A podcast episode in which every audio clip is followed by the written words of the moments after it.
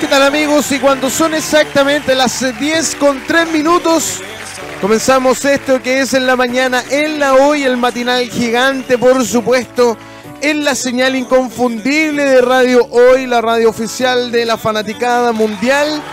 Soy Braulio Gea TV en los controles y en la voz.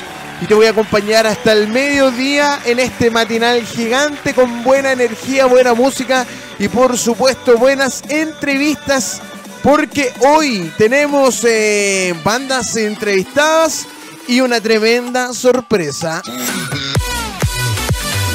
Claro que sí, porque en un rato más, a eso de las diez y media, va a llegar acá a los micrófonos eh, de radio hoy de la mañana en la hoy esta banda, este trío de rock pop que está, eh, que son chilenos y que andan promocionando su música, estará con nosotros conversando entonces esta banda llamada Asociados por supuesto, usted puede empezar a seguirnos en todas nuestras redes sociales, escribirnos, programar alguna música, si usted quiere pedir perdón, si quiere pedir disculpas, si quiere dedicar alguna canción. Bueno, nuestra línea directa más 569 8728 9606. Estamos haciendo la mañana en la hoy a través de www.radiohoy.cl. Ya lo decíamos, a las 10 y media viene esta banda chilena Asociados y a eso, no sé, por ahí nos, vamos a dar la hora, ¿eh? porque hay mucha gente que debe estar esperando esta entrevista, porque en un rato más, atención fanaticada, Andrei Hadler estará en radio hoy, hoy miércoles 11 de diciembre de este año 2019 vamos a entrevistar a este chico que tiene mucho que contarnos eh, a, eh, a raíz de su carrera musical, de su carrera artística y de su éxito que ha pasado como en tres ocasiones acá en radio. Hoy como es solo a ti que vamos a estar conversando con Andret Harley. Usted puedes escribirnos mándale su saludo eh, mándale tu pregunta al más 569 8728 9606 nosotros seguimos en esto que es en la mañana en la hoy y vamos a separarnos un breve instante con música y prendiendo los motores para esperar a estos tremendos artistas asociados. Y Andret Hadley, música chilena, vamos a entrevistar, por supuesto, en la mañana, en la hoy, mientras nos vamos a separar con música de la buena para aprender este día miércoles 11 de diciembre. No hay nada que decir. Los dejo con esto. Cuando son exactamente las 10 con 30 minutos, continuamos en esto que es la mañana en la hoy, por supuesto, en la señal inconfundible de Radio Hoy, la radio oficial de la fanaticada mundial. Cuando son, como lo decíamos, las 10 con 30 minutos, queremos desde ya darle la bienvenida a nuestra colega y que nos acompaña siempre acá en la mañana en la hoy con ustedes, Pierine Méndez. ¿Cómo está ahí, Pierine? Muy bien, gracias Braulio por estar contigo esta mañana, también para sintonizar temas que son de bienestar también y obviamente musicalizar con la línea que tiene la radio. Así que cuéntanos con quién estamos hoy día. Así es, eh, porque ya lo anunciábamos en la pauta al inicio y queremos presentar y dejar con ustedes acá en los micrófonos eh, de radio hoy la radio oficial de la fanaticada mundial a Jorge Escobar, quien es la voz de los asociados a quienes recibimos eh, con un fuerte aplauso. ¿Cómo estás, eh, Jorge? Hola, Braulio. Hola, Pierine. Sí, Oye, muy, muy, muy, contento y feliz de estar acá en la radio hoy, sobre todo por esta linda y hermosa invitación que me acaban de realizar ustedes y trayéndoles de regalo también eh, mi disco, el disco de mi grupo, Los Asociados, nuestro disco Ciclos, que acaba de salir, que salió, que se lanzó el día 6 eh, de diciembre por todas las redes sociales de manera online, en Facebook, YouTube, eh, Spotify. Así que estamos de lleno ya con, este hermoso disco, este hermoso trabajo que acabamos de, terminar y de mostrarle al universo, se podría decir. Al universo, qué lindo. al ¿ah? universo, sí. Oye, Jorge, mira, eh, en sí, bueno, este disco, Ciclos. Gran nombre, ¿ah? Me imagino que tienen que ver con etapas del grupo, los asociados, con temas también internos y, lo que está pasando en el mundo y en nuestro país. Eh, cuéntanos, ¿cuál, ¿cuál ha sido el sentido de realizar este disco? Mira, este disco eh, vuelca necesariamente a, todo, a toda una etapa espiritual, más que una etapa eh, física o una etapa de, de, hacer eh, factible una música que podría ser ególatra, no, no tiene que ver con eso. Eh, de hecho, la carátula, el arte, todo representa una forma espiritual en el cual tiene la, filosofía de siglos tiene, se basa en el eterno y en el continuo retorno, que se puede eh, establecer de dos maneras. Hay que entender, este, este disco se llama Siglos, que tiene que ver con el, con el tiempo, ¿verdad? Con esta situación de cada 100 años hay un siglo. Pero también tiene mucha, mucho concepto con, la, con, el antítesis, con la antítesis de la palabra, que es siglos, que es con C. Exactamente. entonces tiene que ver con un continuo retorno, con un empezar y un finalizar que se va constantemente repitiendo por siglos y siglos. Si tú te das cuenta, lo que ocurre hoy en día en la crisis social es una situación que ya se viene repitiendo en la historia de nuestro país de una, en una constante. Y si yo me baso en la historia universal del ser humano, es constantemente está basada en crisis, desde crisis ambientales, donde el planeta Tierra ha sobrevivido a todas mm. ellas, y la humanidad también, a crisis sociales, crisis económicas, que se han ido constantemente realizando y tienen siempre una misma filosofía, tienen siempre una misma consigna. Ah. Entonces, siglos te invita a ver el espacio y el tiempo no como un pasado, ni como un presente, ni como un futuro, sino como un todo un inicio, un final, pero constante, un continuo retorno. Ahora, en, lo más personal, ¿cómo tú has vivido estos procesos, estos ciclos con C y estos siglos, si bien por decirlo metafóricamente? Mm. ¿Cómo lo has vivido con el grupo para poder proyectar también? Porque si bien me doy cuenta, hay temas que son bien intensos. Tenemos Carta, El Gran Dueño, Misericordia, Vivir de Ayer. Em, pata de conejo, vida, tu mirar. O sea, son igual eh, temáticas que proyectan un sentido. Efectivamente, mira, este es un disco que, es conceptual. Toda la música va desarrollada una con la otra, hablando necesariamente del espíritu del ser humano y el espíritu en sociedad. ¿Por qué a nosotros nos gustan tanto las crisis sociales? Porque justamente provienen desde la sociedad. ¿Qué significa crisis? Cambio no proviene de un sistema económico, no proviene de un... El, sistema, el sistema económico, el sistema neoliberalista ya es un sistema que le ha hecho mucho daño a las personas.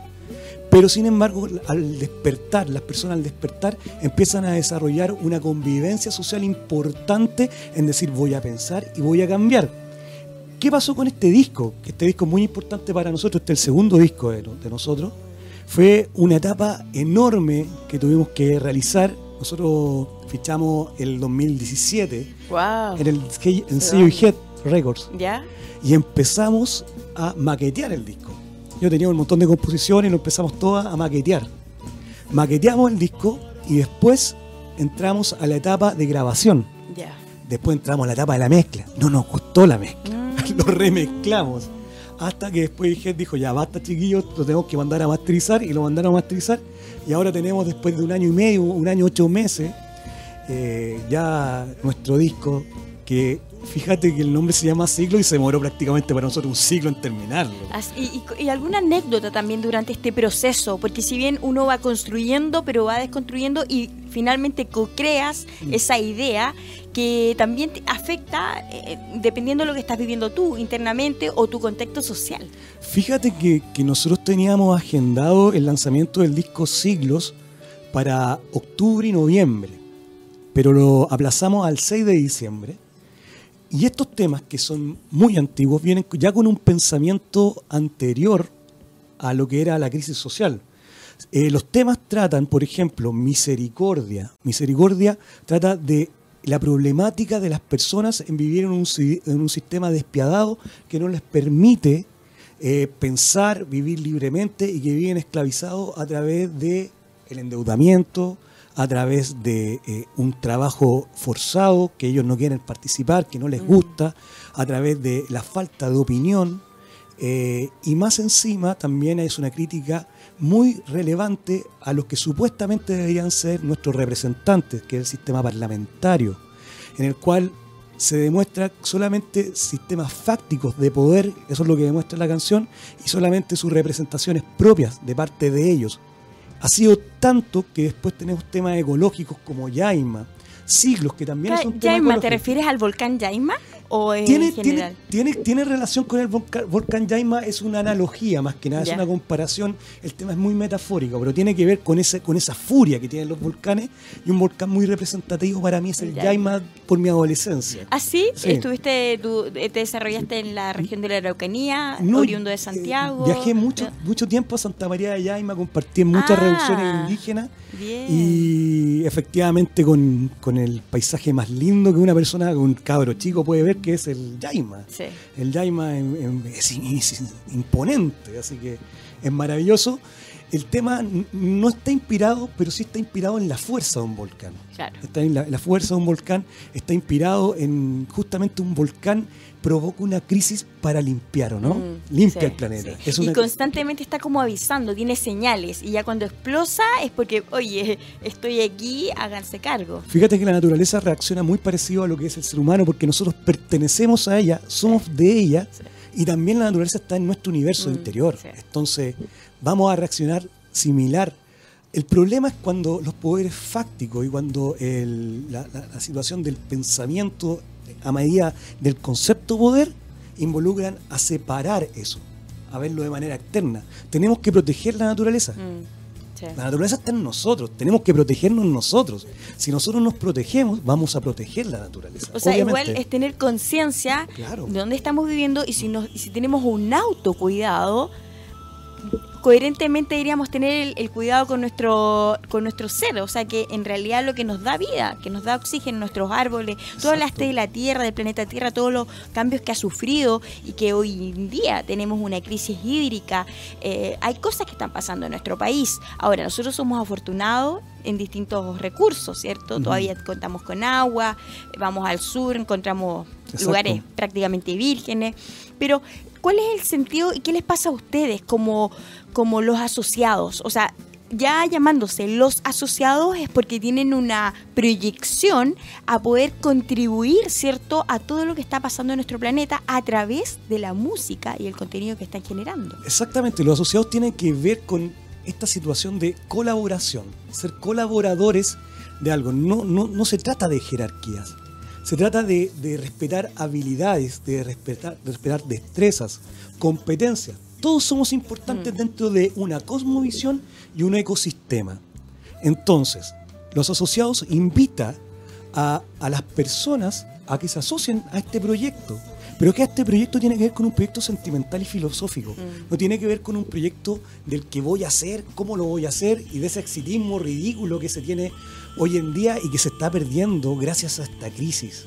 A esta crisis ahora la gente se está desnudando metafóricamente y demostrando que la investidura involucra sectores de segmentos de poder, pero si yo me desnudo frente al resto y el resto se desnuda frente a mí, vamos a ser todos iguales. Y eso es lo que estamos demostrando, vamos a ser todos iguales. Por ejemplo, en una entrevista anterior me preguntaba un amigo colega o sea, no es colega, un amigo periodista que me invitó a otra radio, me pregunta ¿qué, cuáles son las proyecciones de nuestro disco. La verdad que nosotros ya no tenemos ninguna proyección con el disco, porque el disco ya lo hicimos. Nosotros la proyección sonora, ya, ya el paisaje sonoro de este Quizás la proyección sería que el mismo hecho de generar estas instancias, esta oportunidad de, de hacer una vocería, puedan ir recapitulando esta, estos contenidos, esta música que están teniendo, pero ustedes les van dando la forma. Claro, creo que la forma ya está, pero la proyección la hace el audio escucha. Nosotros mm. entregamos este... ¿Cómo esa semillita? claro, entregamos este, este, pequeño material del mundo, este, porque ya es un pequeño material del mundo, del universo, ya no pertenece a nosotros. Este yo no puedo decir, este es el disco de los asociados. Este disco lo lanzamos y este disco ya es de todos. El que lo quiera tomar, que lo tome, y el que no lo quiera tomar, lo invitamos a que lo tome. Pero eh, ellos son los que van a generar las expectativas de este disco. ¿Cuáles son mis expectativas? Seguir siendo músico hasta, hasta, hasta el fin de la. ¿Tú siempre has sido músico o estudiaste algo anterior o te desarrollaste o te desarrollas eh, paralelamente en otra cosa? Sí, mira, yo soy profesor de música y también soy educador. tengo algunos estudios o, algunos posgrados de educación, pero todo lo hice relevante a la música. Yo, mm. yo estudié piano clásico primero en el conservatorio. A los 10 años empecé a estudiar piano clásico y después estudié pedagogía en música. Después de estudiar pedagogía en música, me perfeccioné en dirección coral y a la vez iba estudiando pedagogía en música y saqué unos posgrados en educación. Entonces tengo esa dualidad. Siempre tuviste eh, la pasión por transmitir la música, pero además te ayuda mucho el ser académico, el poder educar, transmitir, porque la base de todo es la educación. ¿Qué opinas tú en mm, relación a eso? ¿Qué está pasando, eh, abriendo un poco más el campo de esta entrevista? Eh, ¿Qué pasa con los educadores? Porque hoy en día, en el plan, en la programación de los estudiantes, le enseñan música. Pero ¿qué es la música? O sea, ir con una flauta y tocar una pieza y te sacaste una nota. Hay que cambiar también ese chip. Hoy en día la educación está muy mal. Es un sistema que le hace mucho daño, no la educación, sino el sistema educativo chileno. Eso. El sistema educativo chileno le hace mucho daño a los niños en primer lugar. Le hace pésimo a los profesores y le hace muy mal a los apoderados. Y le hace muy mal al país, porque tiene gente acondicionada a no pensar. Mm. Lo que involucra el sistema educacional es una situación que es paradigmática en el sentido que yo voy a tener niños para tal función. Por ejemplo, los colegios que son más vulnerables buscamos que los niños vayan a la universidad o vayan a colegios técnicos para ser reproductores de un sistema y puedan ganar dinero y puedan solventarse frente a ellos. Eh, en los colegios medios pasa lo mismo, porque ahora hay un segmento, igual que en la milicia, después te lo voy, a hacer la analogía, y en los colegios altos, que son muy pocos, que son de la elite, hay más oportunidades y los que son de más elite no estudian acá en Chile, estudian en el extranjero. Entonces, eh, Chile es un país que invierte muy poco en la educación. Si te das cuenta, cada vez la ministra de Educación y la gente está buscando parámetros de países extranjeros, como puede ser Finlandia, que es una educación exquisita. Entonces, buscan esos parámetros, pero en Finlandia en la sala, son laboratorios en la sala, donde hay tres docentes, hay una psicopedagoga, hay un magíster en educación que es el que lidera la clase y hay otro coprofesor, dos estudiantes, se trabaja la inclusión, no existen las notas. Fíjate que la nota es lo más malo que le puede hacer a un niño. El niño automáticamente empieza a competir. Estudia por la escala de notas más que por lo que quiere aprender. Y el cabrón chico que le va mal, o sea, todos estudian porque la nota, la nota, la nota, la nota, no estudian por el sentido del mm. aprendizaje, por el sentido de ser persona. Si yo me meto, muchas veces, si yo me meto a entender y a entender el concepto de educación, la educación es el proceso de humanización consciente y temporal del individuo, por siempre. Siempre nos estamos educando y siempre nos estamos haciendo humanos. Pero ¿qué pasa en los colegios? Se está dejando a niños que sean deshumanos la deshumanización va en contra de la educación. Niños que, que, que, lo involucran a no pensar, a repetir situaciones conductuales. Fíjate que los niños dejan la masa embarrada hoy en día en los colegios. Uno dice son parámetros conductuales. Pero desde chiquitito le están haciendo la vida imposible a los profesores porque mm. son cursos de 45 niños, donde todos los niños se mueven porque se tienen que mover el aprendizaje a través del movimiento. Hay niños Tienen que estar muy disciplinados, no pueden conversar con el compañero al lado. Están y, como, y ese es el problema de la geografía educacional. No es un problema del, profesor. No es que el profesor lo, haya que ir a, prepararlo. Si yo traigo a los profesores del INMA, traigo a los profesores del Nacional, los colegios vulnerables, les va a ir pésimo igual. Mm. Les va a ir mal sino tiene que ver con el profesor. Los profesores también preparados. Acá tiene que ver por la geografía y por el sistema dominante al pensamiento y a la estructura que ya, ya los niños cambiaron. Los niños sin saberlo ya están reclamando. Ese niño que se porta mal, ese niño que hace pataleta, ese niño que, que violenta contra el profesor, ese niño ya está reclamando diciendo, no me gusta este sistema educativo, este sistema educativo me hace mal.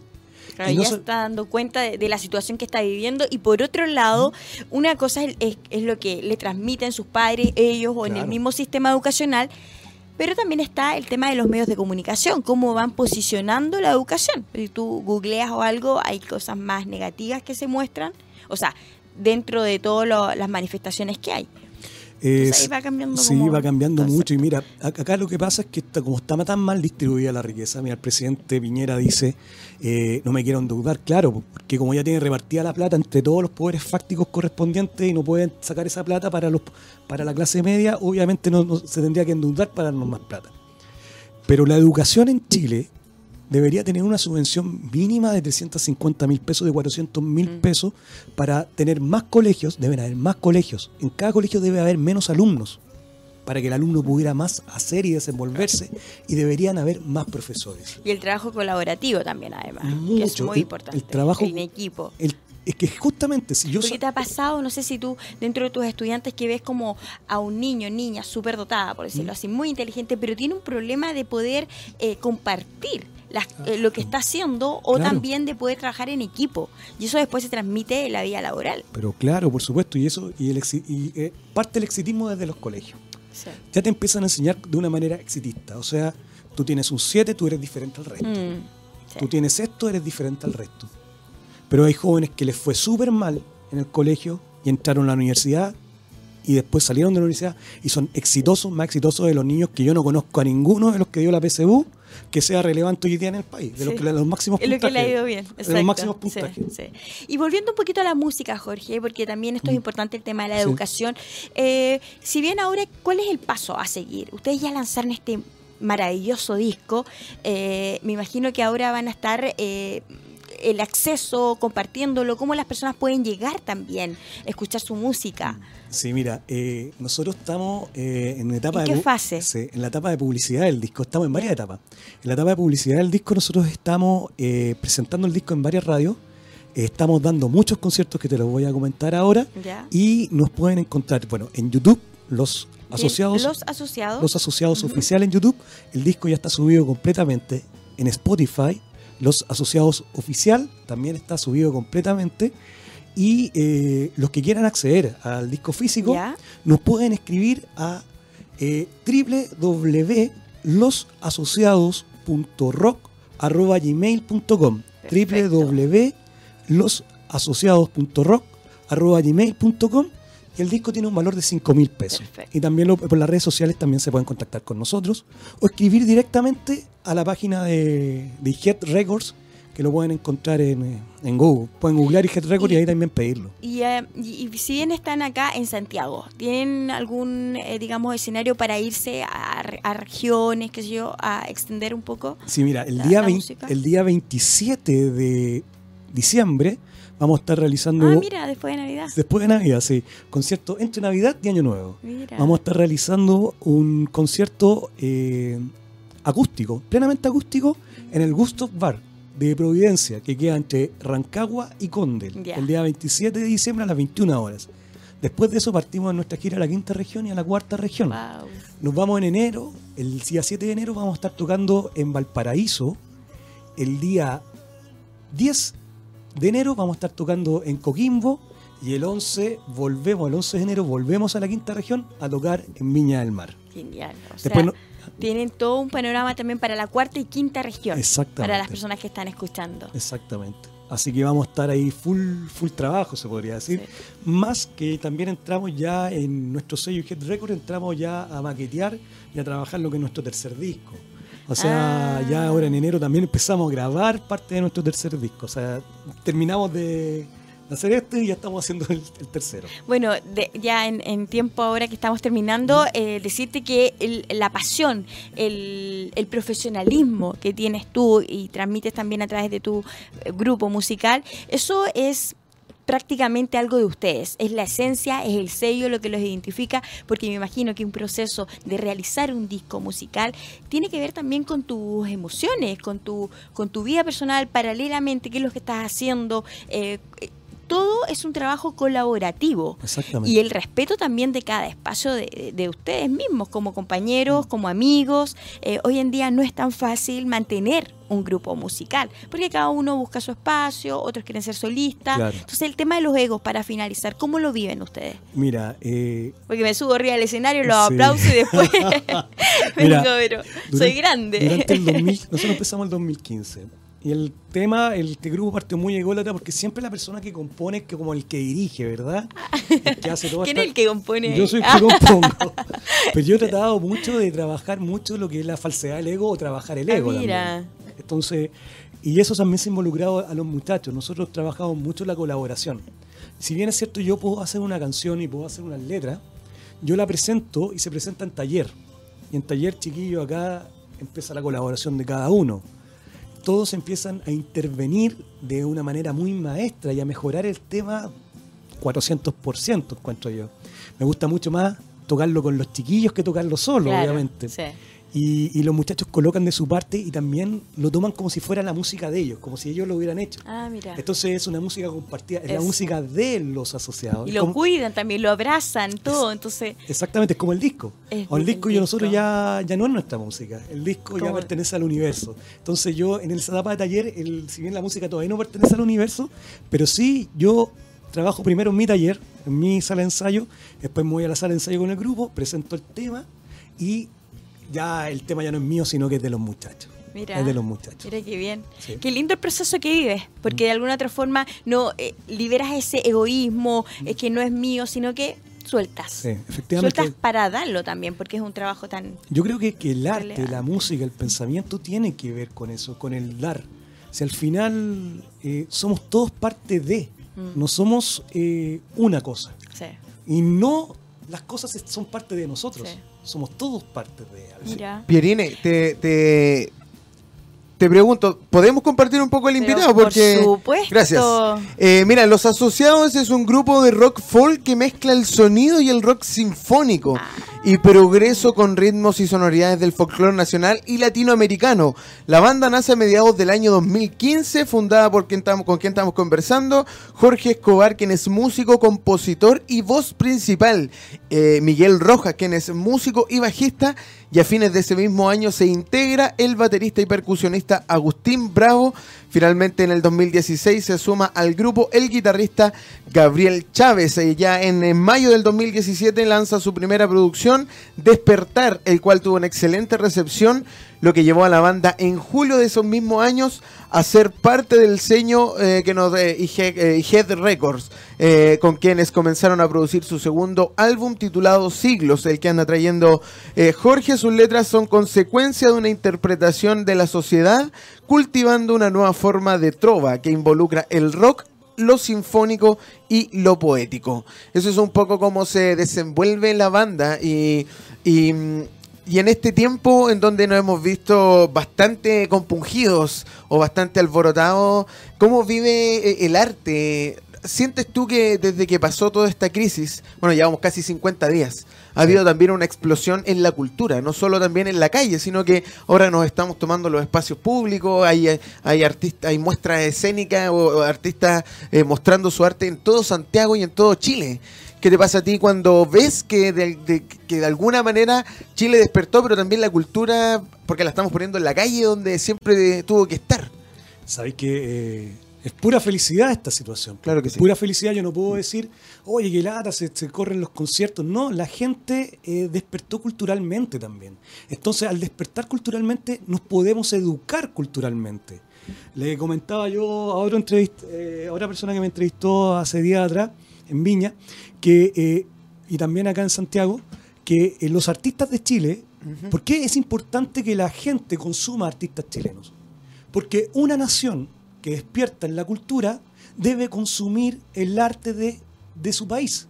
Entonces, por eso es que es importante que la gente no solamente acceda al disco Siglos, sino que acceda, a todos los discos, a toda la pintura, a todas las obras literarias que los artistas chilenos están realizando. Mm. Imagínate que tiempo atrás, hace unos tres años atrás, se peleó por el 20% de la música chilena en las radios. ¿Qué vergüenza más grande provoca el Estado neoliberalista en Chile?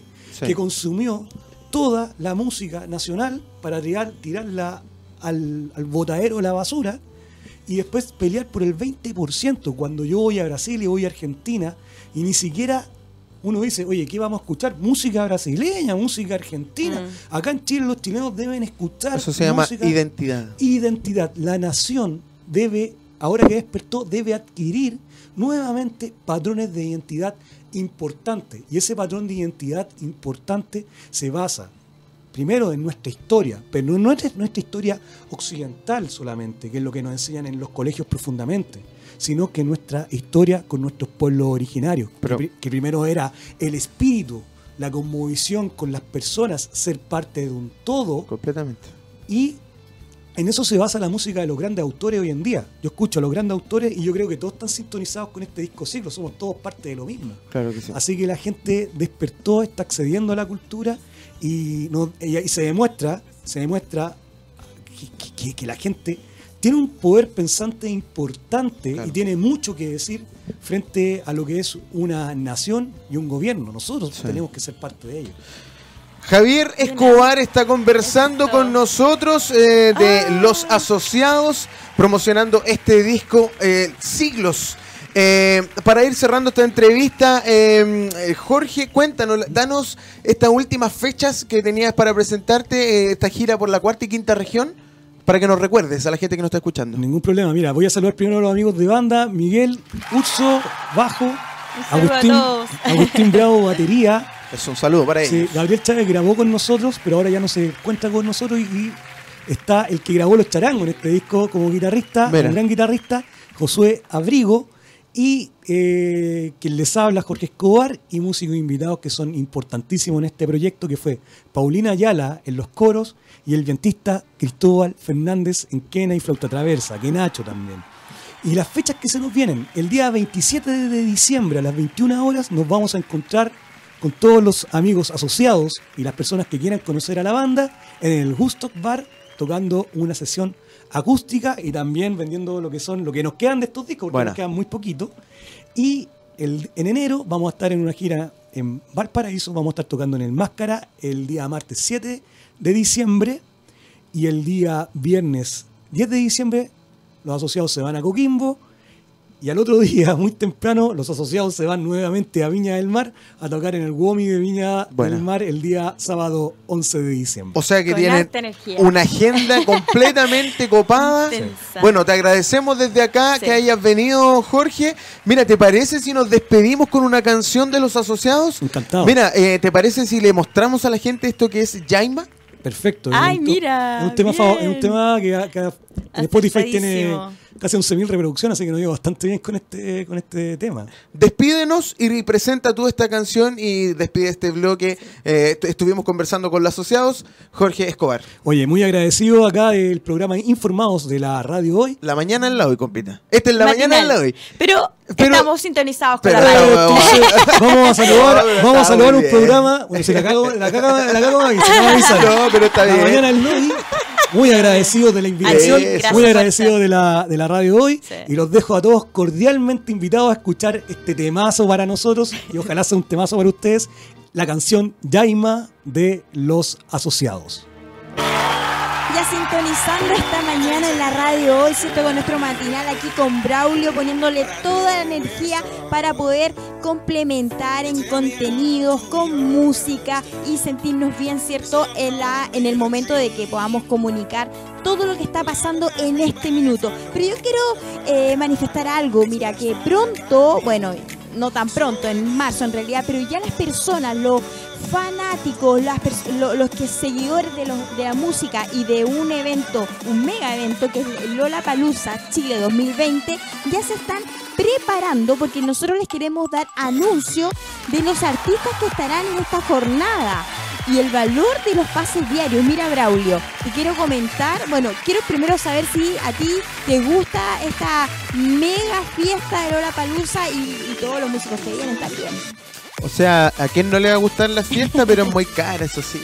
Oye, eso es lo que estaba viendo, porque imagínate que está entre 69 mil pesos hasta los 313 mil 600 pesos pagar por una entrada. Oye, o sea, realmente hay que juntar las lucas para irse 27, 28 y 29 de marzo donde se va a desarrollar este evento. Ahora, ¿crees tú que si bien va a ser en Parque O'Higgins, este evento musical que se hace hace 10 años, vale la pena ir y pagar esas lucas? Eh, difícil pregunta, ¿eh? muy difícil la pregunta. ¿Pero tú pagarías, por ejemplo?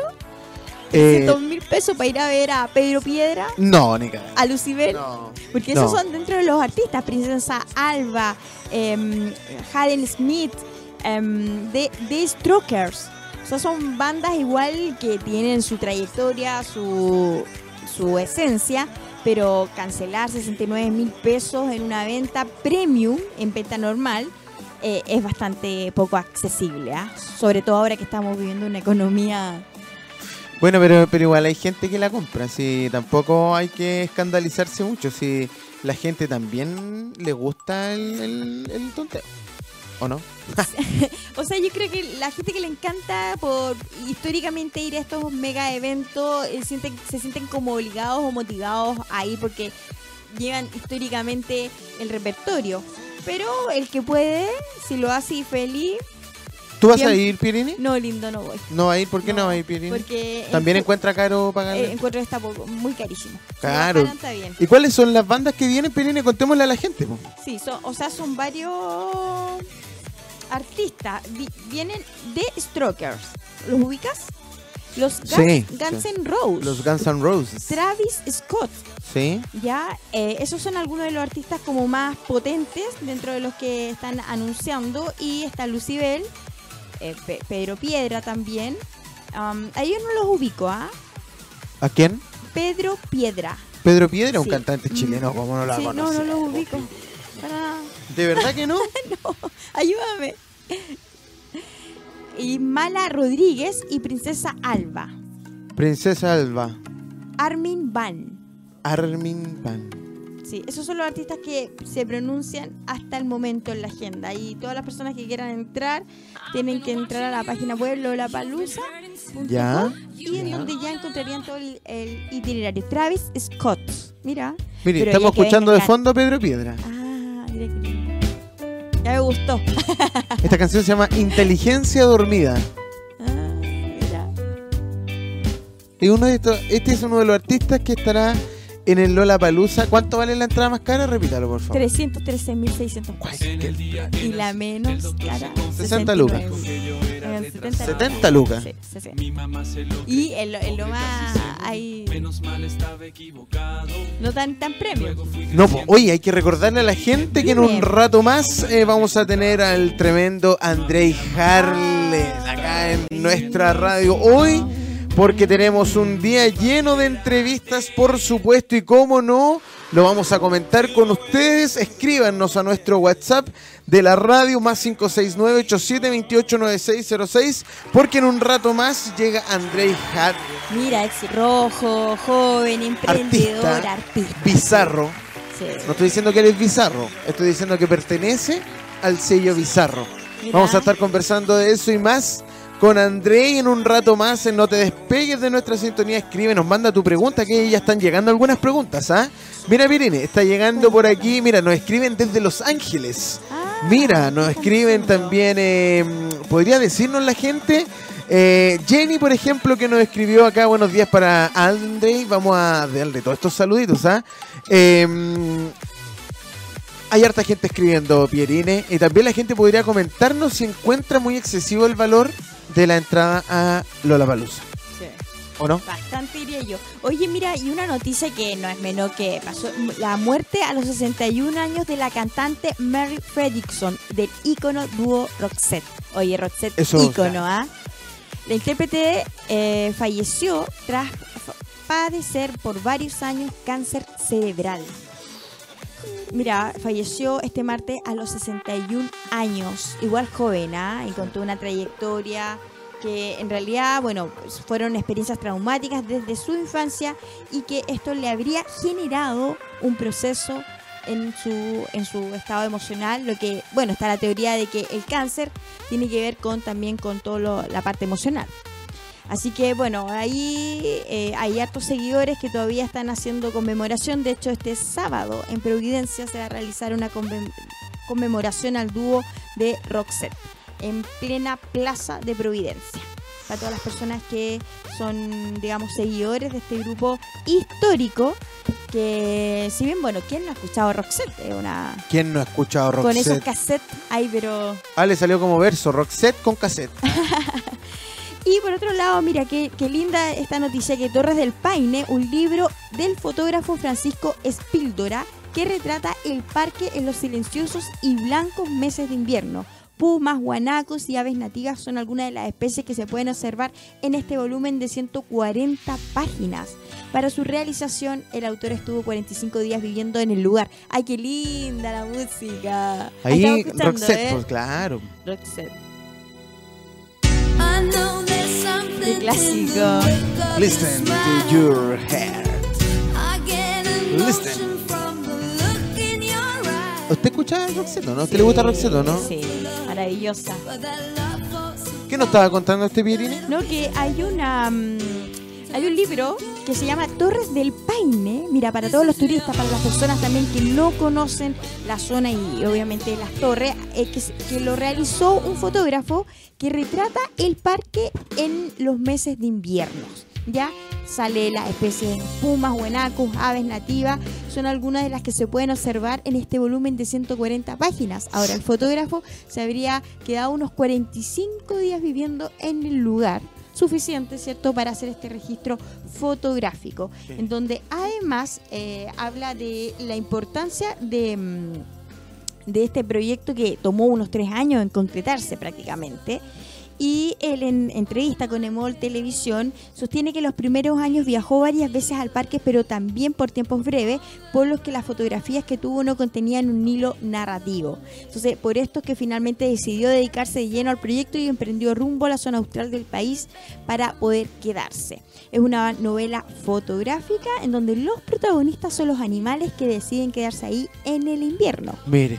Y el acceso a estar ahí... Eh, en invierno igual es fuerte. O sea, la edición, él comenta que la edición normal y, una edición de lujo tiene un valor de 49 mil pesos. Y está hecha con un papel especial que es respetuoso con el medio ambiente. Mire, qué entretenido, ¿eh? interesante. ¿eh?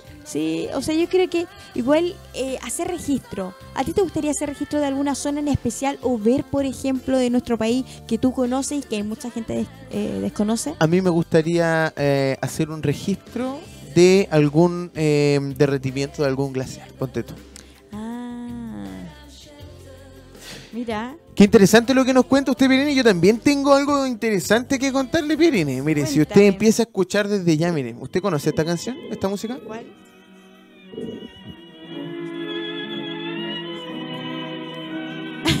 no sé. Estamos jugando el incógnito. Mira, escucha. Ay, qué linda, pero no sé quién ¿No sabe quién es? No, Bueno, la gente que nos está escuchando y para que Pierine sepa, ¿Ya?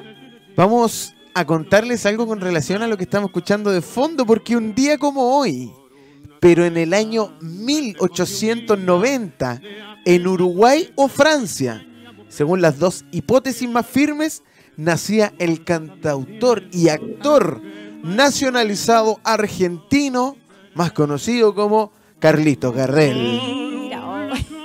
Máximo exponente mundial y símbolo cultural del tango durante el siglo XX. El zorzal criollo apodo que ganó en Argentina, llegó a Buenos Aires cuando apenas tenía dos años. Junto con su madre, Marie Berthe, creció en el barrio porteño del Abasto, lugar que lo vio nacer artísticamente desde su adolescencia, cuando comenzó a improvisar en el género de la payada y las tonadas criollas. Grabó y cantó su primer tango en 1917 momento a partir del cual su carrera se proyectó internacionalmente tras incursionar en el cine, destacándose como figura del canto. Su fama se extendió a toda América el 24 de junio de 1935, en pleno apogeo de su carrera, Gardel murió en un accidente de aviación. No sabía ¿Qué le voy a hacer? ¿Y, dónde viene la inspiración del tango? Es que el tango es maravilloso. Sí, es un arte. ¿ah? Sí, completamente. Bueno, y hoy conmemoramos que en 1890, en Uruguay o Francia, de acuerdo a dos hipótesis, nace Carlos Gardel, que tras dos años de su nacimiento se radica en Argentina. ¿Sí? Eh, así que eso queríamos contarle, eh, Pierine, porque ya, como lo anunciamos hace un ratito, llegó, em, ah. tenemos la entrevista que teníamos pactada con em, el director y presidente y fundador de Cuaniquem, a quien lo vamos a hacer pasar en breve para que Pierine pueda eh, presentarnos y entrevistar a este tremendo invitado. Nosotros te invitamos a que nos escribas. ¿Cómo está? Adelante, por favor. A través eh, de nuestra señal en vivo www.radiohoy.cl vamos a escribir, vamos a estar conversando con un personaje que tiene mucho que contar y por supuesto temas que son completamente necesarios e importantes para nosotros. Es por eso que queremos dejar a Pierine que nos presente el siguiente invitado. Así es, porque tengo el honor de poder presentar al doctor Jorge Rojas, cirujano plástico, fundador en Chile de la Corporación de Ayuda al Niño Quemado, Coaniquem, y en los Estados Unidos de la Fundación Función Coaniquem BCF, ¿cierto? Que pertenece a numerosas sociedades científicas nacionales e internacionales relacionadas con su especialidad. Especialidad, digo. Bueno, eh, doctor, bienvenido a la radio hoy por estar aquí presente y hablarnos también de cosas tan importantes, porque tengo entendido que estamos con una campaña de los fuegos artificiales. Así es, muchas gracias. Feliz de estar aquí con ustedes con los auditores. Bueno, efectivamente, eh, nosotros estamos en este momento iniciando la campaña para evitar lesiones de quemadura por fuegos artificiales. Esta campaña eh, se está haciendo hace muchos años y partió siendo una campaña que se llamaba Navidad sin dolor, cuando teníamos muchos quemados en torno a la Navidad, antes de la Navidad y en el periodo entre medio con el Año Nuevo y finalmente el Año Nuevo. Eh, esta campaña eh, se hizo con mucha fuerza, con mucho apoyo de los medios eh, durante los primeros años, de tal forma que se fue dando una lógica que cada caso que había de niño con quemadura, con quien lo ponía en realce y esto salía en los medios, la gente empezó a enojarse. Mm. Hemos visto que la gente enojada puede hacer cosas increíbles. Bueno, en este caso lo que ocurrió fue que finalmente el Parlamento tomó carta en el asunto. Nosotros pedimos que hubiera una ley, finalmente se logró una ley. Y el año 2000 es un momento histórico para Chile porque se promulga la ley 19.680 en que se prohíbe absolutamente el uso de los fuegos artificiales en forma personal o doméstica y se regula los espectáculos pirotécnicos. ¿Y esto qué significó? Eh, la gente necesitaba esta ley porque de tres niños que se quemaban, dos no estaban jugando con fuegos artificiales. Lo disparó otro. Y descubrimos en esta campaña algo que es clave, que es el gran mensaje que quiero entregar hoy día. Te pregunto, ¿tú comprarías un auto sin dirección y sin freno? ¿Lo comprarías? No. Bueno, ¿qué harías con ese auto? No, bueno, no, funciona. Bueno, un fuego artificial es más que un auto porque es fuego y no tiene dirección ni freno. Una vez que tú lo enciendes, donde vaya nadie sabe. Eso significa que no es que la gente quiera dañar a otro, es que lo daña porque no tiene control el fuego artificial. Exacto. Nada se puede usar, ni las estrellitas que parecen tan inocentes, tenemos niños que han quedado ciegos con estrellitas. Ahora, ¿cuál es, eh, a partir de esta iniciativa, cierto, que ha sido un gran aporte a nivel nacional e internacional, eh, doctor, eh, ¿cuánto ha bajado esa tasa? Eso es muy importante, es lo que vamos a comentar. De momento que viene la ley, caen en un 90% al año siguiente la cantidad de niños quemados. Y eso se mantiene durante 20 años. Es decir, ahora estamos culminando con 20 años de que apareció la ley que se cumple en el 2020 y hemos tenido una reducción de un 90% de los casos de quemadura. Para un ejemplo, años con 4 solo casos, con 5. El año pasado fue muy alto, fueron 8 casos en todo el país entre el 6 de diciembre y el 6 de enero. ¿Y cómo sabemos esto? 477 puntos de vigilancia epidemiológica. Todos los servicios de urgencia, públicos y privados de Chile, reportan agua en todos los días si hay o no quemados por fuegos artificiales. Somos el único país del mundo que tiene datos duros de decir qué está pasando. Y además, en ese informe viene qué edad tenía el niño, son menores de 15 años los que están en esta vigilancia, quién disparó el fuego artificial, dónde lo compró, muchos datos. Y esos datos han sido procesados por Cuaniquem y han permitido a nosotros mantener una información de, de, gran, de gran calidad. Entonces, ¿cuál sería el gran mensaje en este instante en la campaña? Primero, por favor, este año se adelantó la venta ilegal respecto a años anteriores. Otros factores probablemente hicieron de que se empezaran a vender mucho mayor cantidad de fuegos artificiales y a su vez en forma muy anticipada respecto a lo que nosotros vivíamos en años anteriores. Entonces, por favor, si ustedes ven a alguien vendiendo, llamen al 133, al 133 de Carabinero y tienen mandato de la ley de ir a decomisar. No es que lo hagan si es que quieren, tienen que hacerlo por mandato de la ley. Y estamos trabajando muy coordinados con carabineros porque la única manera de proteger a la, población es con esto. Se han logrado incautaciones gigantescas de, cantidades de, fuegos artificiales este año, porque ya hubo un intento de entrar eh, por una vía que era inhabitual. Eh, los fuegos artificiales fueron incautados y todo esto está siendo destruido como corresponde y está siendo las personas que han hecho esto están siendo puestas a, disposición de la justicia, pues ha descubierto quiénes son. Entonces, entonces ¿qué pasa? Yo diría olvidémonos de los castigos, pensemos en defendernos. Nuestra campaña está orientada a que juntos tenemos que cuidarlos. ¿A quienes? A nuestros niños. También tenemos que cuidar a nuestros adultos y muchas otras cosas más, porque hemos ido descubriendo otros elementos que benefician esta ley. Doctor, mire, Coaniquem es muy amplio y muy importante para nosotros como país porque somos referentes. Coaniquem es, eh, a nivel latinoamericano, ¿qué, qué está haciendo? ¿Cómo se posiciona también dentro de lo que? Bueno, eh, de partida, para cerrar rápidamente lo de la ley, nosotros nos dimos cuenta que después de 20 años de esta buena práctica legislativa, eh, era el momento que esta ley se propusiera a los otros países. Eh, tuve el honor de asistir a la Comisión de Salud de la Cámara de Diputados y ellos acordaron apoyar esta iniciativa y son los dueños, los redactores de la ley. Así que es una gran cosa. Tenemos el apoyo del Parlamento. Segundo, tenemos el apoyo del Ministerio de Relaciones Exteriores porque empezamos a trabajar esto en las embajadas, las tres representaciones que tiene Chile en Estados Unidos, tanto ante la Casa Blanca como ante la Organización de Estados Americanos y ante las Naciones Unidas. Y finalmente tuve la posibilidad de presentar al Consejo Permanente de las Naciones Unidas la necesidad de una ley modelo. Poco tiempo después, en Bogotá se aprueba la resolución, sí, en la Asamblea Permanente de, las Naciones Unidas, que fue en Bogotá este año, se aprobó eh, una resolución de mandar a redactar esta ley modelo al Comité Jurídico Internacional, Interamericano. Ahora, ¿qué significa esto? Es un tremendo logro que usando la base de la ley chilena se vaya a redactar una ley que va a ser propuesta a los 34 países del sistema interamericano. Estamos hablando de Canadá, Estados Unidos, México, todo Centroamérica, Sudamérica, el Caribe. Figúrense la tremenda proyección. Yo siempre he dicho, nosotros podemos atender niños de nuestro hemisferio. Vienen niños de 20 países a atenderse con nosotros, gratis. Pero no podemos hacer más con niños de otras partes, pero podemos evitar que se quemen los niños de África, los niños de Asia, los niños de Europa. No tiene sentido que vengan a Chile, porque pueden atenderse en otra parte, pero podemos evitar que se quemen si logramos que esta ley finalmente se haga planetaria.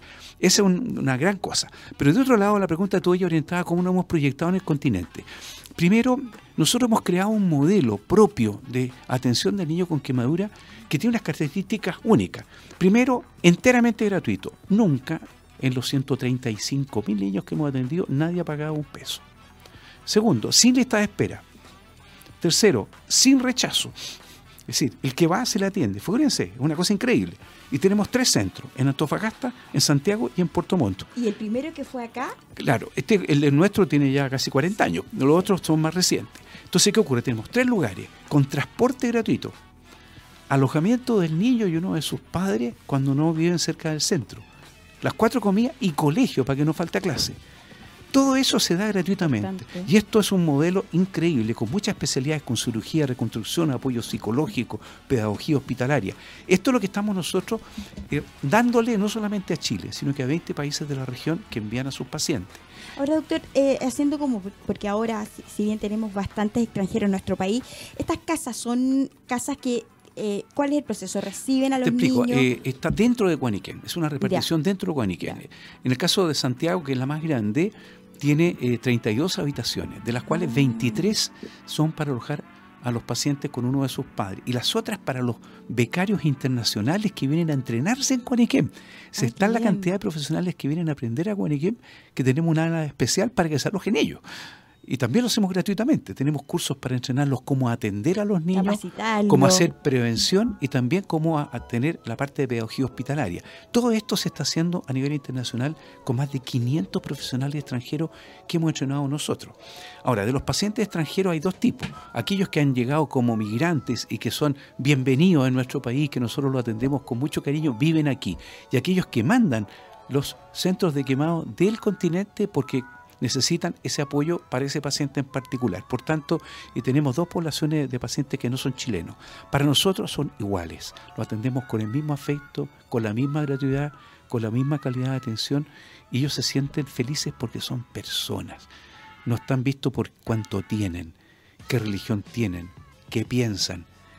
Simplemente son atendidos porque son seres humanos y son hijos del mismo Padre Dios. Por tanto, yo veo en él mi hermano no veo un enemigo. Además, usted tiene una esencia bien especial, porque si bien yo leí que eh, investigué que además usted primero quería ser sacerdote, de alguna otra forma, después se integra en este mundo de medicina y, también intérprete con música. O sea, estamos hablando de una persona totalmente íntegra, humanizada, que sensibiliza con niños, niñas, que de alguna otra forma nuestra sociedad no está muy preparada y consciente de lo que significa tener quemaduras. Bueno, es, es terrible. El dolor de una quemadura no se lo oye a nadie. El dolor físico de cuando se quema. ¿Y la mayoría son en casa? El 90% dentro de la casa. Pero también hay un dolor en el alma. La persona sufre, sufre terriblemente, más allá del daño psicológico. Por eso también tenemos un programa de acompañamiento espiritual para dar un sentido a ese sufrimiento. Ah. Tenemos el Santuario de Cristo Flagelado de, la Iglesia Católica, pero que atiende a personas de cualquier religión, con el propósito de ayudarle a superar esa pena que ya no se sana con los medios que nosotros podemos disponer de sociología, psicología, pedagogía. Hay un, hay un resto que sigue sufriendo. Cuando ese sufrimiento adquiere un sentido, el niño está rehabilitado. ¿Qué significa? Volver a mi casa volver a mi barrio, volver a mi familia, volver a mi colegio y que a pesar de que van a ver que yo tengo cicatrices, yo ya estoy fuerte como para decir sí, pero yo sé decir la verdad, yo respeto a mis padres, yo cuido el medio ambiente, cuido a mi familia, eh, quiero a mi mascota, por cierto, quiero a mis hermanos. O sea, esa persona íntegra es la que nosotros queremos que salga de Coaniquem y por el placer de servir. Fíjate que nadie nos manda a hacer esto. El hospital público está mandado por ley, tienen que hacerlo. es una obligación. Tienen que hacerlo. La clínica privada está bien, tiene un negocio y está dando salud y es muy bueno que lo haga. Pero ¿qué ocurre? Si ocurre que los números no le dan, puede que cierre la clínica y se vaya a otra cosa, porque tienen que tener, los accionistas tienen que tener un resultado. No así es Cuaniquem. Cuaniquem recibe por el placer de servir y no cobra nada a nadie. Por eso que es un testimonio muy especial eh, en Chile, no solamente en estos días, desde siempre. Y esto quiero agradecer. Primero, somos más de 600 personas que trabajamos en Cuaniquem. Esto no es labor mía, del doctor Roja. Esta es labor de las 600 personas que trabajan en Cuaniquem, de las cuales más o menos 250 están directamente en la atención al enfermo.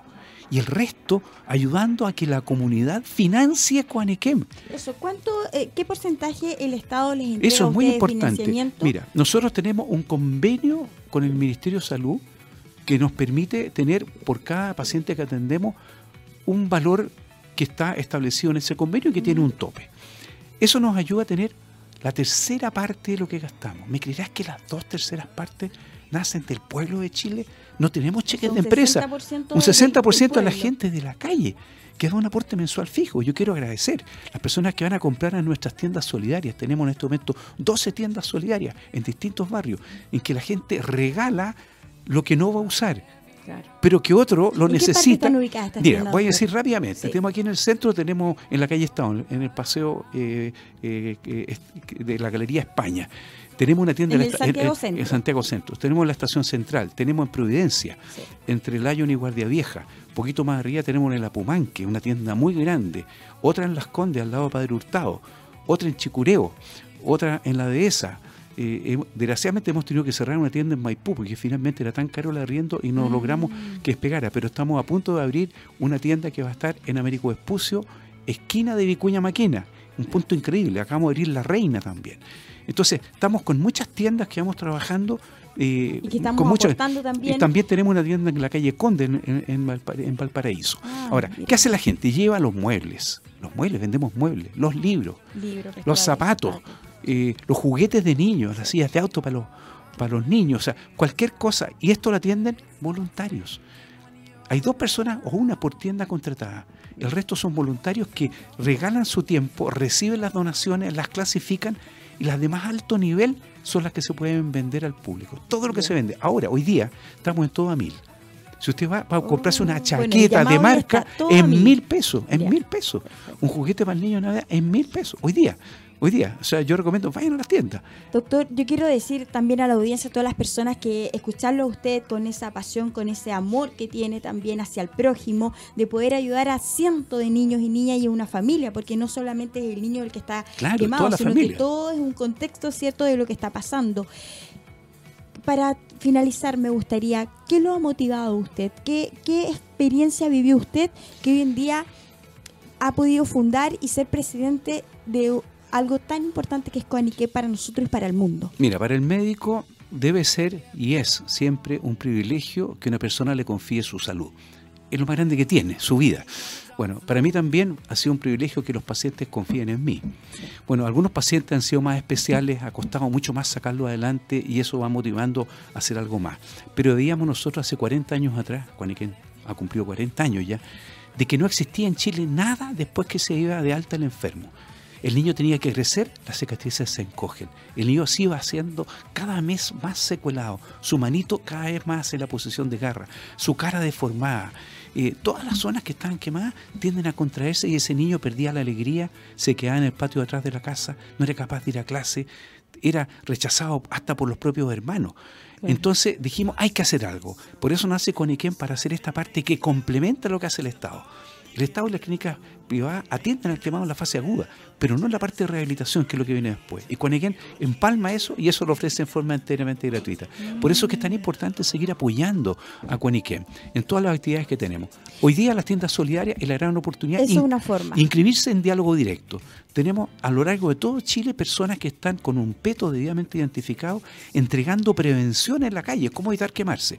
Y segundo, fuera a entregar prevención invitando a ser parte de Conequén con una cuota mensual de su tarjeta de crédito o de su cuenta corriente. Y la gente se va inscribiendo. ¿A dónde y con se eso, tienen que inscribir? Eh, Están en las calles. También pueden ir al sitio web. Eso es lo más fácil. Vayan al sitio web que es coaniquem.cl. Tenemos la otra novedad, y con esto cierro porque yo sé que vienen otros invitados. Hemos creado por primera vez en Sudamérica la máquina de donaciones. Ah. Vayan a Arauco Maipú Vayan al Parque Arauco de las Condes. Son las únicas dos que hay en Chile. Es una máquina en que tú puedes donar y ves que en la máquina, en vez de salir una Coca-Cola, cae un guantecito compresivo que va a usar el niño. Cae una crema que va a tratar al niño. Y puede hacer donaciones desde mil pesos la máquina no da vuelto, solamente recibe billetes. La única en Sudamérica. Pioneros, una vez más. Pionero. Segundo, la máquina, aparte de eso, tiene un video al lado, tiene incorporado un televisor, ninguna las tiene, que se está mostrando qué se hace con los niños con quemadura. Y además hay un saludo de Navidad para dar la bienvenida al Señor, que de alguna manera es el que nos toca el corazón para hacer el bien. Así es. Jesús que nos toca el corazón porque vemos otro Cristo en la persona que está sufriendo. Entonces eso es muy importante. Así que a ver las máquinas de donaciones que están en dos partes, en el sitio web también pueden donar, porque hay una máquina virtual. Y ahí pueden hacer las mismas donaciones y está lo mismo que están las máquinas de donaciones físicas. Bueno, agradecer a usted, doctor Jorge Rojas, cirujano plástico, fundador de la Corporación de Ayuda al Niño Quemado Coaniquem. Así que le quiero agradecer su experiencia, su humanidad, su corazón, de verdad, a poder ayudar a todas las familias de Chile, del mundo, por estar aquí presente, doctor. Muchas gracias y gracias a, Radio Hoy y a ti, que eres una gran entrevistadora. Lo ha hecho muy bien. Muchas gracias. Bienvenido, esta es su gracias. casa. Adiós. Bueno, nosotros seguimos ya con el próximo invitado que viene, Braulio. Está y está ahí afuera, así que nos vamos a separar unos instantes y volvemos con más la mañana en la hoy.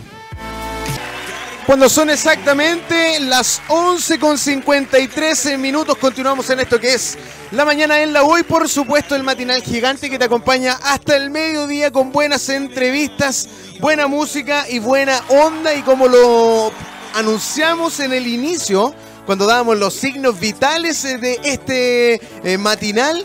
Lo teníamos a él ahí en la pauta y ya está con nosotros en nuestro estudio. Queremos saludar con un fuerte aplauso al tremendo, a él, al inconfundible, que la gente ya lo está esperando con ustedes en los estudios de radio hoy, el señor Andrei Hadley. ¿Cómo le va? A todos. Ah, un aplauso. Muchas gracias. Ah, un aplauso. Un aplauso. Está con nosotros Andrei Hadler, que es eh, cantante, ya la gente lo conoce, la gente, oye, WhatsApp está explotando, la gente ya está mandando sus saludos, sigan escribiéndonos porque vamos a estar conversando de esto, de los fans, del cariño de las fanaticadas y de tus nuevos proyectos musicales, de Bizarro, por supuesto, de esto y mucho más con eh, Andrei. Andrei, ¿cómo está ahí? Eh, bien, gracias a Dios, todo bien. Quiero dar un, un ¿cómo se dice? Un aviso de utilidad pública. Uy, me encanta, me leíste la mente. Ah. Eh, no, que la carretera está. Ah, así que si quieren llegar a su lugar, lleguen con mucha anticipación. Dos, tres horas de anticipación para llegar al lugar. vienes? Ah, de Quinta Normal, que me cambié de casa ya hace rato. mira qué honor estar acá entonces. Bueno, pero llegaste a tiempo. Eh, Oye, Andrei, cuéntanos de tu disco, solo a ti. Oh, eso. Me encanta, la verdad. Eh, ah, la verdad, yo pegar esa palabra. ah, como que. Eh, estoy como súper orgulloso de lo que se ha logrado con ti, de lo que, la verdad, como que armando como entre comillas desde la nada para lograr algo como un cimiento un poquito más fuerte, siento que, eh, o sea, igual últimamente como que le trato de tomar el peso, pero es difícil como como ver, oh, lo estoy haciendo bien, estoy encaminado para donde tengo que ir. Como que yo soy como más así, como más de fluir y... ah, no. Eh, más como de... Eh, ay, ¿a qué iba? De poder ir viviendo los procesos del día a día, pero te, te gusta avanzar. ¿Qué, qué? Lo que pasa es que no... no ah, ya, lo, lo tengo. Ah, que no me gusta hacerme ilusiones, no me gusta decirme... O sea, al principio como que no me gustaba mucho soñar, entre comillas, porque decía que si sueño y si, y si no pasa, exacto, me puedo frustrar, me puedo caer y tal vez no me vaya a gustar el resultado. Por ende, como en la competencia en rojo, en muchas cosas como alternas, como que no, como que no, no quería tomarle el peso que se que tenía. No sé si me, me, explico, para no eh, formarme una clase de presión ah. mental, psicológica y poder darlo todo igual. Pues decir, ya, es un ensayo más, démosle con todo nomás, para no ponerme nervioso, no sé. Ah. Oye, pero, pero solo a ti, ¿cuál es la magia que tiene la esencia de este disco? Porque uh. si bien es tuyo, propio, tiene que ver con alguna motivación más personal o, o también lo que está pasando en nuestro planeta Tierra, tiene varias aristas. Es que exactamente, tiene muchas aristas, como que eh, me gusta, o sea, en Sola Tip quise mezclar muchos estilos. Más que mezclarlos, como que todo se fue dando en el proceso. Em, de hecho, con el productor Pepe Alfaro, que, con el cual estuve trabajando la canción, eh, al, grande. Eh, sí, seco, un seco. Besito. ah, la cosa es que eh, eh, le mostré la canción así como orgánica, como yo la había escrito y como la había compuesto musicalmente. Y me dijo, oye, pero tiene como un aire españolado. Yo dije, pucha, sí, no sé, a veces como que igual me gustan como un poco de la... Lo que pasa es que yo viví un año allá en España. Eh, tengo familia en España que ojalá esto se transmite para España. Por ah, supuesto. ¿En serio? Por supuesto que sí. sí por España. Ahí el fans de España ahí ah, Algún día me espero ir para allá y no sé, ojalá con motivos, además de familiares, que sean laborales. Eh, bueno, y en Solati, bueno, más que en Solati, creo que las futuras canciones que se vienen, que ya estamos trabajando, haciendo proyectos para que la gente, obviamente, sé que a veces la, la espera mata, pero pucha que vale la pena. Así que eh, eso más que nada frente a los futuros proyectos. Ah, em, y... ¿Cuál es la esencia de este disco? Es que, es que eso es lo que pasa, como que no, no, he decidido colocarle una esencia en particular. O sea, si más que nada la esencia podríamos decir que que mis experiencias, eh, cómo yo me sentí en cierto momento y intentar plantear mi punto de vista para que la gente igual se sintiera identificada con las cosas que suceden, no sé, pues cosas habituales como que pasan con tu pareja o en, cuando uno cae como una clase como de depresión, yo soy como súper como dark. Ah, como que no sé, pues solo a ti es como una clase de de... Que te motiva, que te da aliento. es que es una canción triste, es una clase de disculpa. Y... por qué? ¿Pasó algo en la vida personal? Uh, esa, Pero esa historia ya la contamos en radio hoy. Ah, no, o sea, no, que fue un tema como con una expareja, pero de una de esa situación. Bueno, los grandes éxitos vienen de eso, siempre. Exacto, pero no es como de la, de la pareja, es como de la situación que se generó. Hizo que, que me sintiera de una manera y lograra escribir y componer tal cual se dio. Em, pero, ay, se me, van, se me va el hilo de las preguntas. Ah, no, pero bien, eso está bien porque tú eres enérgico eh, y, la, y lo más importante que no estás pauteado, sino que entregas lo que sientes en este momento. Sí. Oye, André, te, quería hacer una pregunta. Ay, eh, dime. Porque yo te conocí en Bizarro. Uh, bueno, ser bizarro, no estoy diciendo que tú eres bizarro. Bueno, bizarro tampoco está mal. el, real significado de la palabra bizarro tiene que ver como con valentía. Eh, ¿Qué se siente pertenecer a Bizarro que, te, pesque una, productora tan grande o un sello tan grande como Bizarro y, en definitiva te ayude un poco a explotar más tu carrera? Em, igual eh, es rico tener un equipo que te apoye, esté contigo en tu proceso, en el día a día, que no se olviden del artista, eso es súper primordial. Em, y gracias a, bueno, la verdad, gracias a mi esfuerzo, siento que yo he logrado todo lo que se ha dado. A mí nadie me ha dado nada, nadie me ha regalado las cosas. De hecho, siento que Bizarro puso ciertas herramientas ahí para que yo las tomara y las estaba adecuando a la manera que yo he podido hacerlo, porque igual, o sea, puedo tener Bizarro y un contrato con Bizarro, pero igual soy un artista independiente, emergente, que está solo. Eh, a, eso, a eso apuntaba la, la, pregunta, no precisamente si ves como un gran paso estar en Bizarro, que claramente es un hito en tu carrera, pero, pero más allá de tu talento, que es innegable, ¿cachai? ¿Te puedo hacer una interrupción? Sí, completamente. más que nada, el granito no creo que haya sido eh, haber firmado con Bizarro. el granito para mí fue haber hecho el single, concretado un sueño que, que, yo nunca pensé que esa canción. Tengo un video en Facebook que lo subí. no lo vayan a encontrar, por favor. Ah, porque es horrible, lo grabé en el baño. y es ahí está la canción Sola a ti. Mira, pero te das cuenta que a pesar de, que no ha sido el lugar más glamuroso para poder grabar y todo eso, nació del corazón y lo hiciste en el presente y es lo que a la gente le gusta, esa naturalidad tuya. Yo quiero decirle a toda la audiencia que es demasiado natural, muy empático, llegó una energía, o sea, fulminante y es el artista que nosotros queremos también para nuestro país. O sea, yo creo que donde estés en cualquier parte del mundo que lo vas a estar. Ay, Dios Te lo aseguramos con ¿cierto? Sí, sí, completamente. Voy a luchar por eso, en serio. Porque tienes las ganas, tienes la juventud, tienes el corazón también de, ser un artista inteligente, con ah. emoción. O sea, no sé si inteligente. Ah, no, mentira. porque ya estando acá va generando eh, mucha credibilidad y la sintonía que también nosotros queremos de, nuestros propios artistas. Sí, totalmente. Acá en Radio de Hoy siempre me han tratado muy bien y de hecho un gusto estar contigo en este momento y conocerte. Eres muy simpática, me encanta. Oye, André, hay mucha gente que nos está escribiendo en eh, WhatsApp. Bueno, mira, saludos para André, muy talentoso. Sí, hay gente que está preguntando, dice, ¿para cuándo el nuevo single? Uh, yo por eso ya he dicho, siento que a veces la espera puede así como tardar un poquito, pero el resultado es lo que importa y estamos trabajando y dándolo todo para que ese resultado salga pronto. Mira, Rose nos dice eh, que, no, es la de Titanic, no es la de Titanic, que quiere que, que nos cuentes una historia divertida de tu infancia. Oh. ¿Tienes alguna? Una muchísima. La gente, mira, la gente se está dando gustitos acá. Se está dando gustitos acá la gente. Bueno, Pero es divertida. Oh, es que no puedo. Yo te veo como no puede contar. también. Mira. explorar por ahí. Cuando chico yo actué, estuve seis años metido en una academia de teatro. Mira, qué curioso. Sí, y de ahí me pasó a la música. Mira, eh, uh. Dani, por acá nos pregunta, para salvarte un poquito de la historia, ah. por favor. ¿Cuándo hará un concierto íntimo?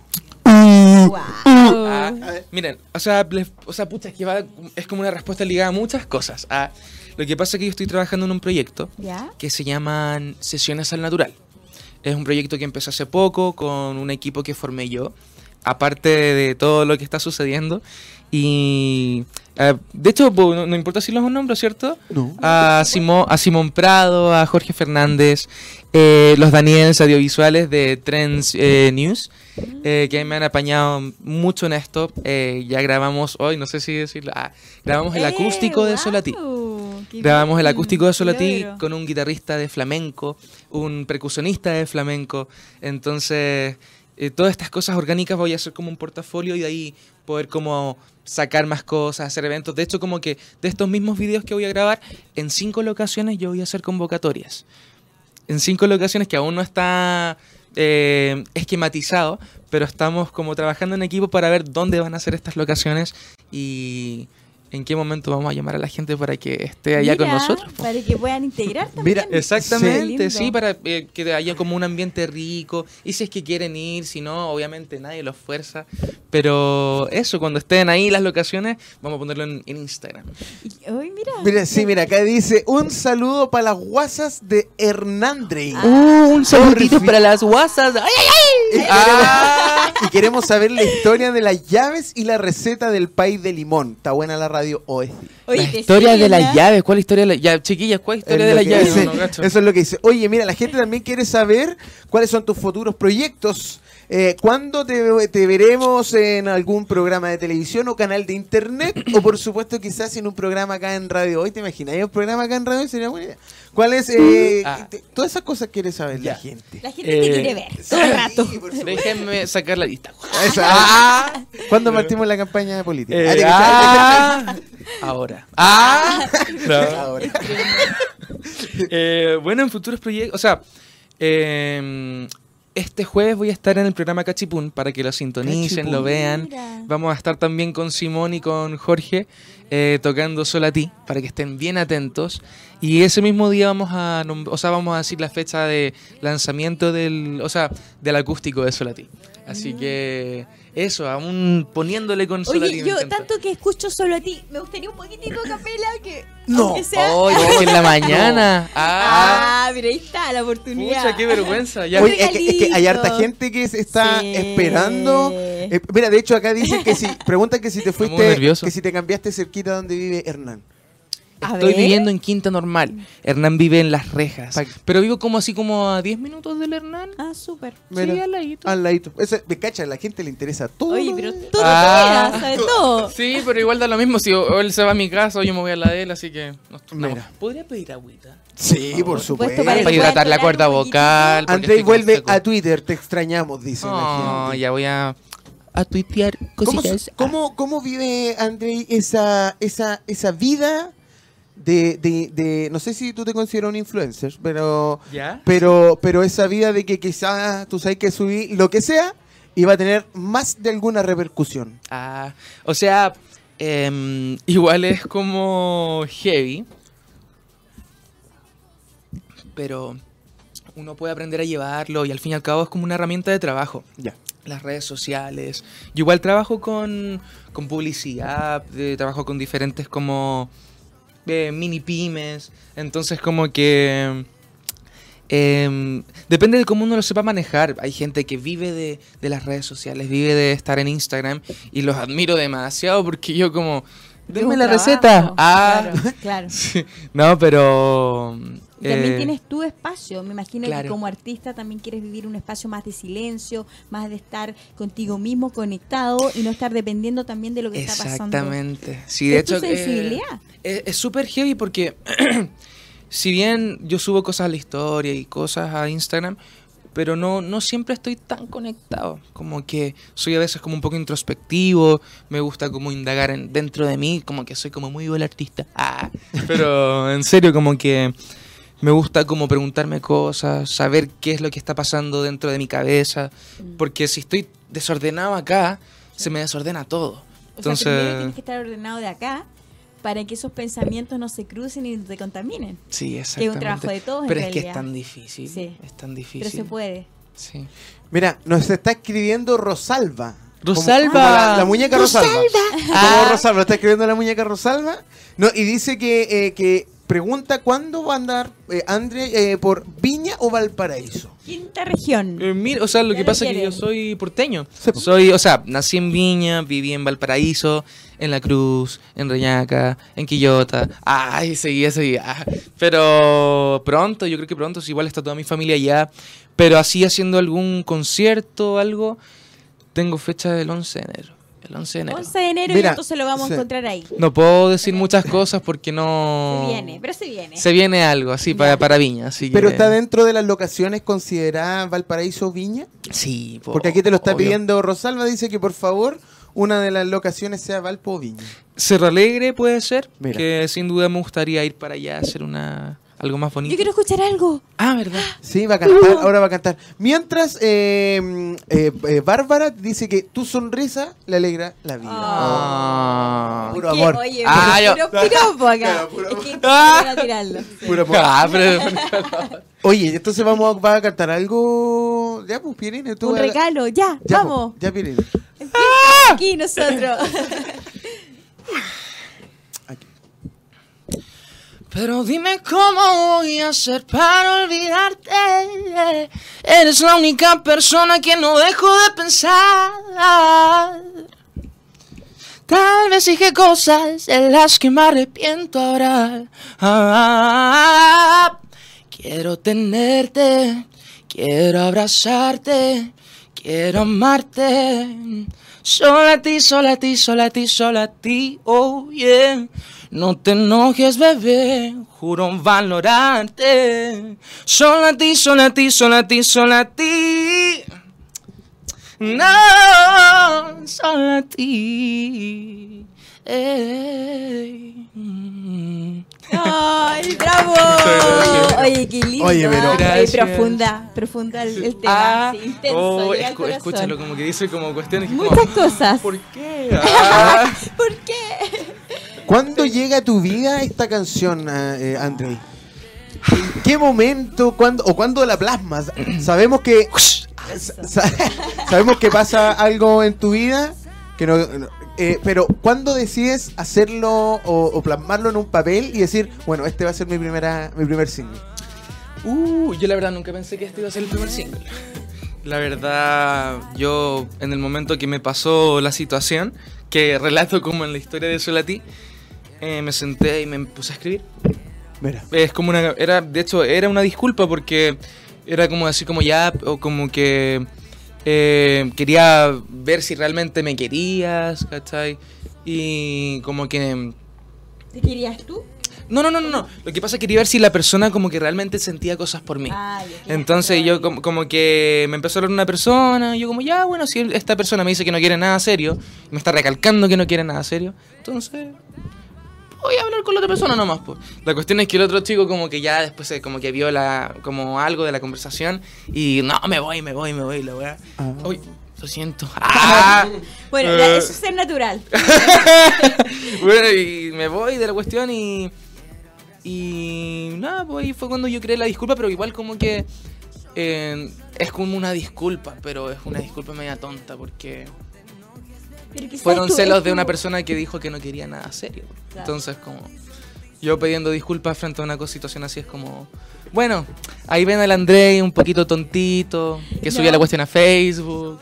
Oh, y si André te pegaría tantas cachetadas así del futuro. Ah. Oye, yo creo que él tiene una beta igual para ser actor Ah, ¿por qué? Absolutamente, porque es muy gestual, oh. tienes esa ah, dinámica y, con esa energía y, todo ese escenario que va generando. Oye, es muy cálido. No, y además, además la gente eh, hace saber acá en, WhatsApp el cariño que le tiene a André, porque por ejemplo, acá eh, Jenny nos escribe, dice, mira, mira, mira la forma que tienen de escribirle, dice, Eres un grande, mi chancho. Oh, Me emociona mucho volver a escucharte. Tienes una gran oh. voz. Yo y mi amiga Miriam queremos algún día conocerte en persona. Es nuestro gran sueño. Hermosa. Con gusto algún día. Hoy no sé, yo la verdad para el futuro espero hacer muchas cosas, estar en diferentes escenarios, ya sea en la sueño, por ejemplo. Uh, o sea, mi sueño obviamente es ser exitoso, como que llegar a muchos oídos, tener más que en Festival de Viña, por ejemplo, sería tu escenario, ¿qué es lo que más deseas? No sé si es lo que más deseo, pero sí me encantaría estar en el Festival de Viña y que principalmente que el cariño de la gente eh, quiera la música. Sí es como que, no sé, como que estar en el Festival de Viña y que te abuchen, no, me muero. Ah. Sí, Pero es lo que vas sembrando también y yo estoy segura que la audiencia te sigue porque compartes cosas tan tuyas, tan personales también, y que te tienes un feedback súper positivo, la gente te quiere.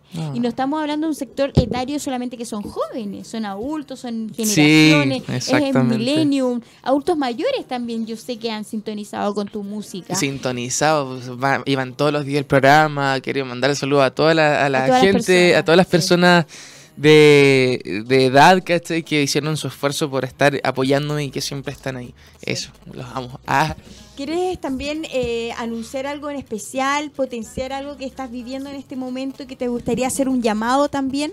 Sí, antes tenemos un saludo muy especial del Fans Club oficial ah. de André que te dice que te aman, pero con todo el corazón aquí están esperando tu saludo. más, por favor, le hacemos mucho Fans Club oficial. Ah, oh, calla, Fans Club oficial. Oficial. Fans Club oficial, André y Harlan. Muchas gracias por todo el amor y por todo el esfuerzo que se hacen día a día. En serio, son las mejores. Muchas gracias. Ahí está, pues mire, la gente te quiere. Que vengas a Concepción Acá también te amamos, dice. Oh. Oye, en serio, como que estoy como haciendo. De hecho, encuentro que hasta podríamos hacer una encuesta, o sea, vía Instagram así, ¿Cuál de el cuál, qué locaciones les gustaría. Sí, mira. Así que ahí voy a hacer una encuestita por ahí. Andrei.hadler.ofic. Ah, eh. Andrei Rey de Viña. Mira, ah. proponiendo a Andrei como Rey de Viña. ¿Qué, qué te vergüenza. ¿Cómo que, cómo que vergüenza? Oye, tienes qué pobre, qué pobre. Simpático, hermoso, la voz, artista. Mira, yo, a mí se me ocurrió una iniciativa. Es que, es, o sea, el manager. ¿Te gustaría que el Festival de Viña de este año sea completamente chileno? Hubiese sido una buena idea, ¿o no? De acuerdo con todo este contexto social. De contingencia. Podría haber sido completamente chileno, ¿cierto? Sí, igual puede ser. Eh, Imagínate. lo que pasa es que, ponte tú, si viene un extranjero, eh, igual, o sea, yo como artista tengo que estar como enterado de lo que está, de lo que está sucediendo a, a nivel del país en el que voy a estar presente. Por ende, siento que si se da como una manifestación como de, de ¿cómo se dice? Como de, de unidad, de equilibrio. Eh, si la gente hiciera un llamado y vinieran los extranjeros, yo no tendría, o sea, o sea, yo no tendría ningún drama, pero igual sé que no es algo personal, pero eh, como que siento que no nos afectaría tanto si el hecho de que la persona que viene tenga la conciencia de lo que está pasando en Chile y pusiese su opinión frente a ello de una manera constructiva para la sociedad. Claro que sí. Eso. Mira, la tiene clarita. ¿ah? Mira, ah, la tiene clarita. ¿Eh? La platiqué toda la noche. Ah, no, mentira. Supongo que para ti el Festival de Viña es un escenario que te gustaría eh, estar ahí. A mí, a mí me encantaría estar en todos los escenarios posibles. En todos los escenarios posibles. Eh, el, que un escenario sea más grande que otro, no siento que tenga más peso. Siento que para mí el hecho de que haya un escenario y que haya gente reunida para escuchar mi música, eso para mí ya es yo me siento más que pagado con eso. Ese es mi objetivo de vida. Y como tú decías, la gente también. Tus eh, seguidores, las personas que sintonizan con tu música, con tu arte, con tu sensibilidad, eh, el carisma que Exactamente. Igual yo como artista igual tengo muchas inseguridades. A veces yo digo, pucha, la gente querrá escuchar algo movido. La gente querrá mm. escuchar como algo más acústico, algo más tranqui. Entonces como que a veces siento que tal vez debo pensar un poquito en mí y, y colocar lo que... Como ponerle acá las cartas, que como para elegir, como voy a, sacar muchos singles. Ay, ¿cuáles, ¿cuáles quieren? Eligen. No, mentira.